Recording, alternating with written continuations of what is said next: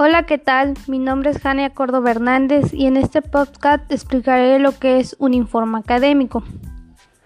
Bueno, para empezar se define al informe académico como un documento formal mediante el cual una o más personas rinden cuenta a una, a una autoridad superior similar sobre un hecho o actividad realizada. Se elabora al concluir una investigación, ya sea bibliográfica o de experimentación. Por lo regular, este trabajo es coordinado por un asesor o profesor. De igual forma, el informe académico permite recabar los fenómenos observados, así como su interpretación. Su importancia recae precisamente en que recoge los resultados de una investigación sobre un determinado tema abordado en un curso académico concreto y que sirve de ayuda para que los alumnos comuniquen sus conclusiones de manera formal a sus profesores quienes serán los encargados de evaluar el estudio. Un informe académico une la investigación y valoración en lugar de solo analizar y presentar los resultados.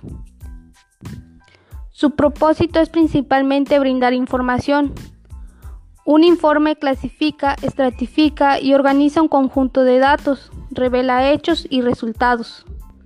La estructura de un informe está compuesta generalmente por la introducción, que es la que indica los límites de la descripción. Enumera las fuentes informativas, los instrumentos y las fuentes utilizadas para recoger los datos. Expone la finalidad y la, razón por la que se realiza el informe. Desarrollo. Expone de forma subjetiva, clara y ordenada los conceptos e ideas del tema. Se pueden colocar diferentes elementos que faciliten el entendimiento del lector. La conclusión muestra los elementos a considerar para la toma de decisiones y sugerencias. Retoma las ideas más importantes del desarrollo y por lo general suele incluir una valoración personal acerca del trabajo realizado o el tema tratado. Entre las características más destacadas de un informe académico encontramos que se lleva a cabo en una situación de comunicación formal, en la que el alumno o un grupo de ellos y un profesor se comunican por escrito. Se basa en una investigación ya sea bibliográfica o de experimentación, inicialmente compuesta por tres partes, introducción, desarrollo y conclusión. Es más conveniente utilizar el plural en tercera persona o primera persona. Para explicar y mostrar el razonamiento a otras se deben utilizar las siguientes estrategias. Ejemplo, construcción de casos, analogías, metáforas, preguntas, diagramas, esquemas, etc. Al revisar nuestro trabajo debemos tener en cuenta cuatro reglas básicas. La repetición, relación, no contradicciones y progreso.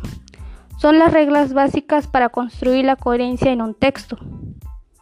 En mi opinión, considero que un informe académico es de gran utilidad para presentar datos y conclusiones de una investigación, ya que al ser presentados de forma formal ante el profesor hace que la redacción del contenido del informe sea claro y preciso y coherente, además de que funciona como un respaldo para dar respuesta a la autoridad superior sobre un trabajo realizado.